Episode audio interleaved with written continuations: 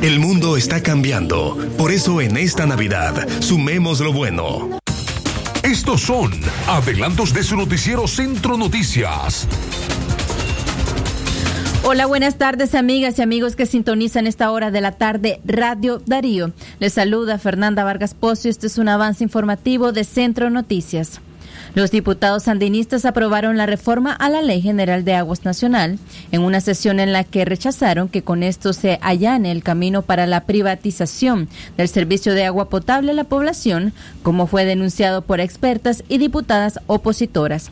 La reforma a la ley de aguas fue solicitada por Daniel Ortega con el supuesto de que se trata de una modernización del sistema de regulación, pero se mantuvo oculto los estudios que fueron financiados por el Banco Mundial donde se sustentarán el por qué las medidas son necesarias en este momento.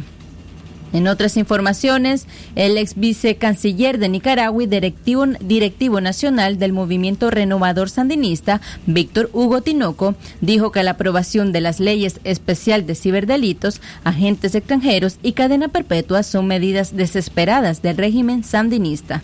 El también exdiputado opositor señaló que la población debe buscar cómo organizarse en los territorios y consolidar la unidad de la oposición.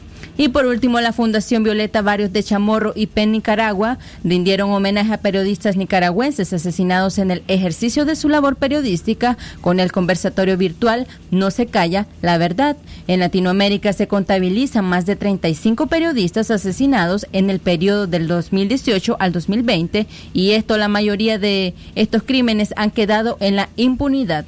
Más detalles de estas informaciones mañana a las 6 en punto de la mañana en Centro Noticias. Les informó Fernanda Vargas Pozo. Buenas tardes.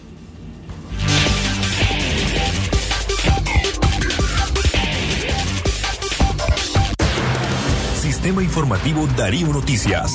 Vamos a continuar con la información porque la Darío Noticias, la manera más eficiente de informarte. 893, calidad que se escucha. Darío Noticias.